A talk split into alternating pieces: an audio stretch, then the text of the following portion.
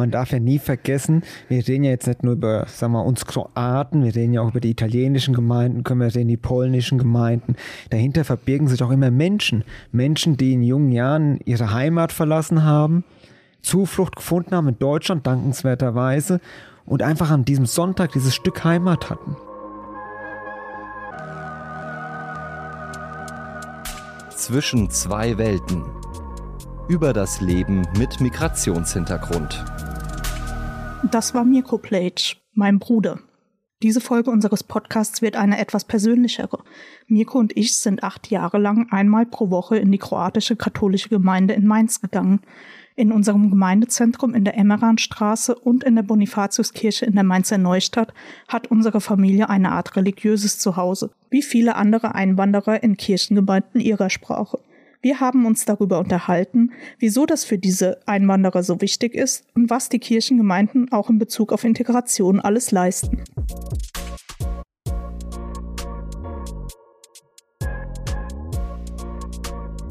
Im Bistum Mainz gehören die meisten solcher Gemeinden fünf großen Sprachgruppen an.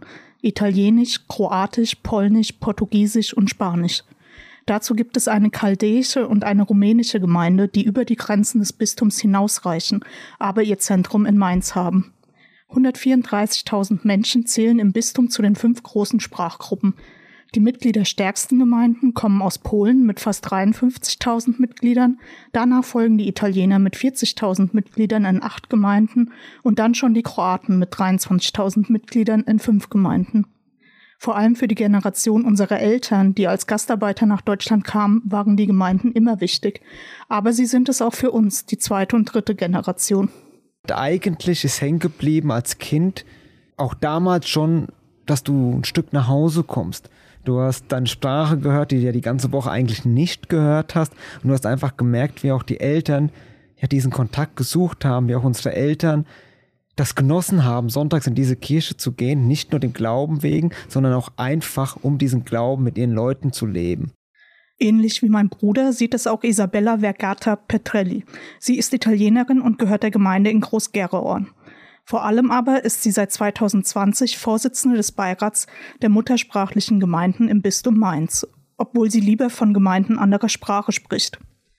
Mir ist wichtig, den Gedanken von Einheit in Vielfalt in den Fokus zu rücken, sagt sie.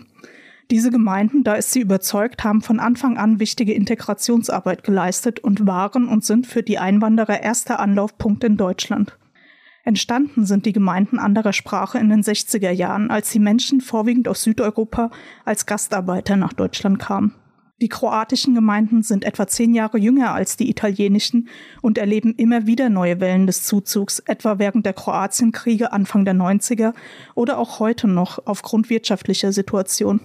Für sie alle waren die Gemeinden immer auch ein Stück Heimat und Sicherheit in einer noch fremden Umgebung man darf ja nie vergessen, wir reden ja jetzt nicht nur über, sagen wir, uns Kroaten, wir reden ja auch über die italienischen Gemeinden, können wir sehen, die polnischen Gemeinden.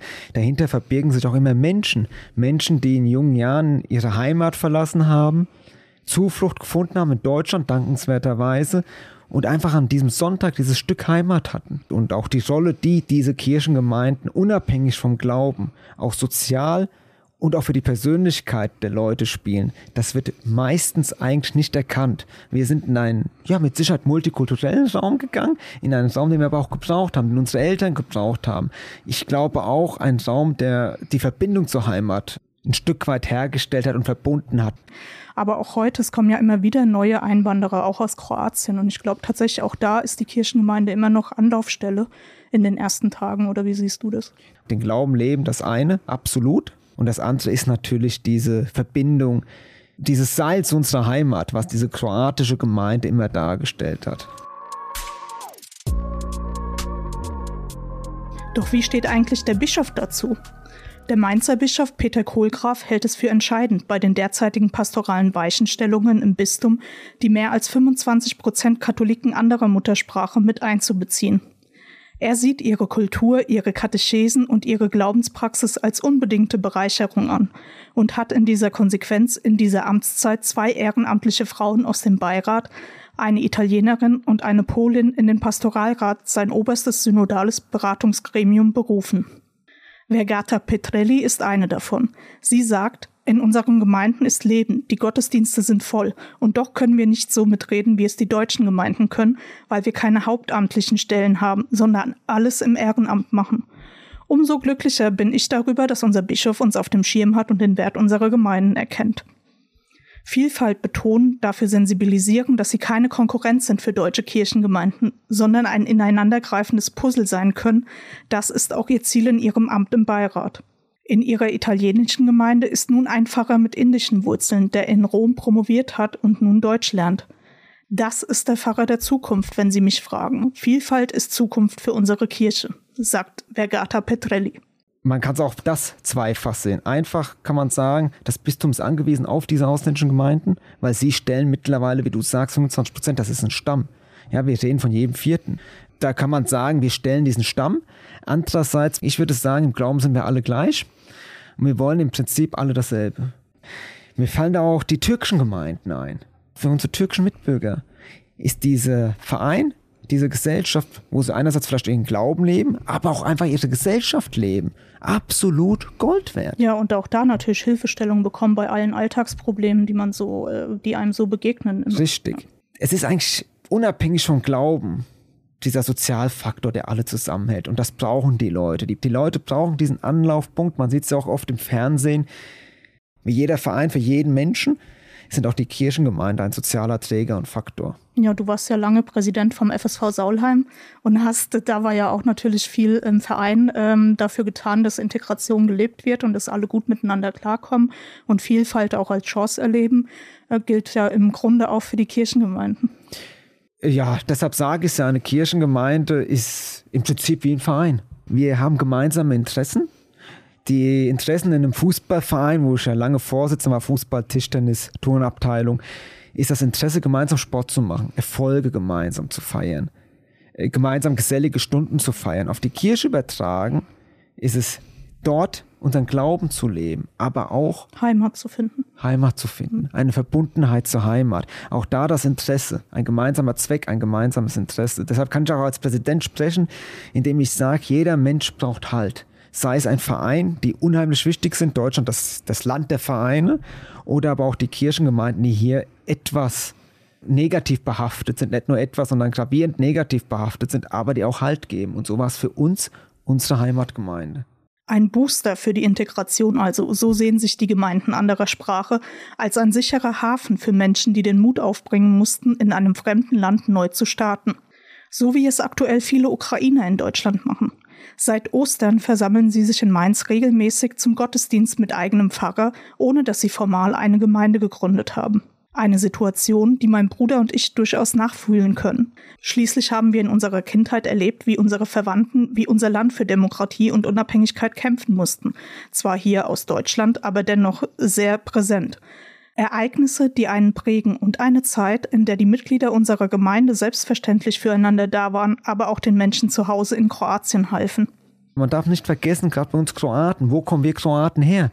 Wo stehen wir Kroaten heute? Diese Kirchengemeinde hat auch in den Wendejahren eine große Rolle eingenommen. Auch die polnische Gemeinde für die polnischen Gastarbeiter, aber vor allem für uns Kroaten natürlich in den Kroatienkriegen, 91 bis 95, wo wir ja auch eine Rolle gespielt haben, weil wir im Endeffekt aus Deutschland wenigstens ein bisschen was beitragen konnten über unsere Heimatgemeinden. Die Heimatgemeinden uns mit Informationen versorgt haben. Es war ja schwer in der Zeit. Es gab ja kein iPhone, Internet, Fernsehen mit Privatsendern.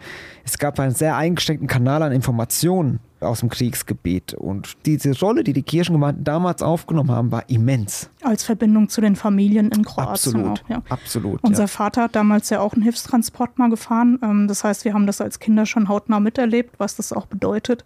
Ähm, und können, glaube ich, auch ganz gut nachempfinden, wie sich gerade die Flüchtlinge aus der Ukraine zum Beispiel auch fühlen. Ich glaube tatsächlich, auch da ist die Kirchengemeinde immer noch Anlaufstelle in den ersten Tagen oder wie siehst du das? Sehe ich absolut wie du.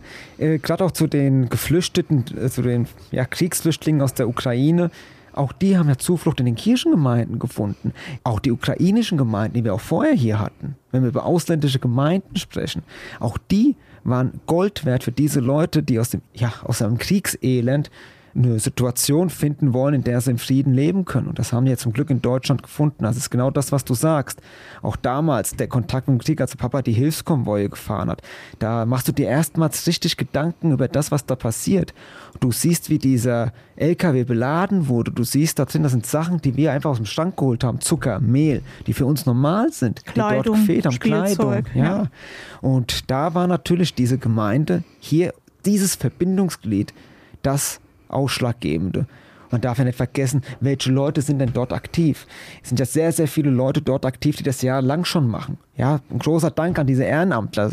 Wir reden viel über Ehrenamt im Sport, aber dass wir auch Ehrenamt in solchen karitativen Einrichtungen haben, ja, das, das muss man mal erwähnen. Die Leute, die diesen Leuten unentgeltlich bei Behördengängen, Wohnungssuche, Kontakt zur Heimat, Jobsuche, Jobsuche einfach hier, hier anzukommen und ein Stück weit eine neue Welt ja auch zu, zu fühlen und zu erleben und zu vergessen, was man vielleicht vor zwei, drei Wochen oder zwei Monaten oder einem Tag erlebt hat. Auch bei den Ukrainern wiederholt sich also nun, was die Gastarbeiter von damals und ihre Kinder mit den Gemeinden ihrer Sprache verbinden. Anlaufstelle bei alltäglichen Problemen, die sich beim Start in einem fremden Land stellen und ein Stück Zuhause in der neuen Heimat. Und auch rein emotional und für den eigenen Glauben sind die Gemeinden wichtig, auch nach Jahrzehnten in Deutschland. Wieso das so ist, beschreibt Vergata Petrelli so. Träumen und sprechen, das kann man in jeder Sprache. Aber beten kann ich nur auf Italienisch. Ein Stück alte Heimat in der zweiten Heimat. So sieht das auch meine Familie bis heute. Ein Stück Heimat, aber auch ein Stück Rückhalt. Und das ist, glaube ich, der entscheidende Punkt, dass du einfach weißt, du kannst irgendwo hingehen, wo du dich fallen lassen kannst, wo man dich auch versteht und wo du gemeinsam in Erinnerung an die liebgewonnene fremde Heimat, weit, weit entfernte Heimat schwelgen kannst. Genau das. Und auch die Begegnung damals, wenn man das mal überlegt, die Leute, die Freunde der Eltern, die hat man ja auch irgendwo dann als Onkel, vielleicht sogar einen Tick als Opa gesehen. Äh, das war halt auch für uns Kinder was Besonderes, was hängen bleibt. Natürlich auch die Brezel, die es dann sonntags am Bahnhof gab, wenn man die kroatische Zeitung gekauft hat. Das sind Kindheitserinnerungen, die hängen geblieben sind. Seid ihr auch Mitglied einer Gemeinde anderer Sprache und habt ähnliche Erfahrungen? Wie ist euer Blick auf das Thema? Schreibt uns gerne an audio.vrm.de. Was sich die Katholiken anderer Sprachen im Bistum wünschen? Gesehen zu werden als lebendiger Teil der Gemeinschaft, als gleichberechtigter Teil des aktuellen Reformprozesses wahrgenommen zu werden und Strukturen, die ihnen und ihren Gemeinden erlauben, wirklich mit am Tisch zu sitzen, ein Puzzleteil des Ganzen zu sein eben kein Gast, sondern gekommen, um zu bleiben und positiv dazu beizutragen, dass jeder hier auch seine geistliche Heimat findet, wenn er das möchte. Zu Hause zwischen zwei Welten eben. Danke für das Gespräch, Mirko. Ja, ich habe zu danken. Es war schön, war auch schön, mal über das Thema zu sprechen und das Thema auch mal weiterzugeben. Ja, viel Spaß beim Hören und vielen Dank, lieber Anita. Zwischen zwei Welten ist eine Produktion der VRM von Allgemeiner Zeitung, Wiesbadener Kurier, Echo Online und Mittelhessen.de. Redaktion und Produktion Vanessa Felix Arroya, Emanuel Arzig, Nadja Bedui, Anita Pletsch und Mike Dornhöfer. Ihr erreicht uns per Mail an audio.vrm.de.